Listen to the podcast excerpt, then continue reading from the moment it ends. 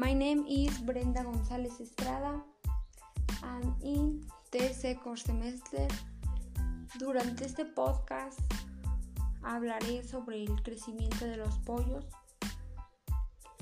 Al inicio de este semestre se elaboró un proyecto llamado Los pollos y yo.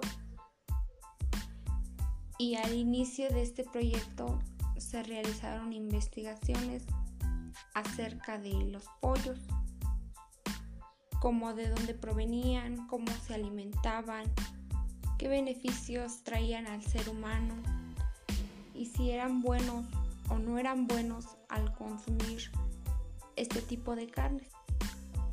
Posteriormente se compraron unos pollos y los fuimos criando y fuimos viendo qué cambios tenían. Yo como el inicio del crecimiento de mis pollos, les realicé una casa en donde estuvieran viviendo y no se enfermaran fácilmente. Al realizarles su casa, tomé en cuenta algunos conocimientos matemáticos para ir tomando ciertas medidas de acuerdo a la gran cantidad de pollos que tengo como referencia lo quise elaborar en base a un pentágono regular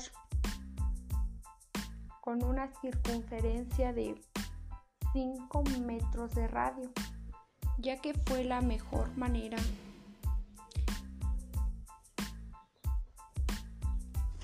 de que mis pollos se adaptaran y conforme fuera creciendo no tuviera yo la necesidad de elaborarles nuevamente la casa.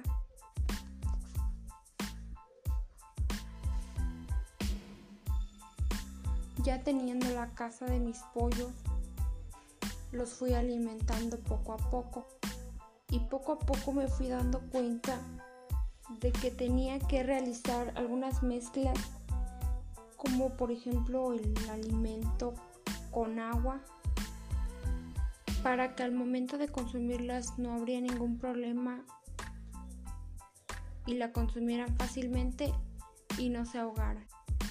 Conforme fueron creciendo fui mezclando el alimento no solamente con agua, sino con maíz molido que hizo que fueran creciendo más rápido de lo que iban creciendo.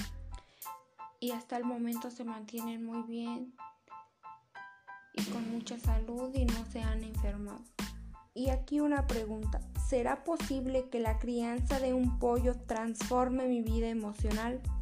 En mi opinión diría que sí, ya que le llegas a tener un gran cariño a tus pollos, te acostumbras a ellos muy fácilmente.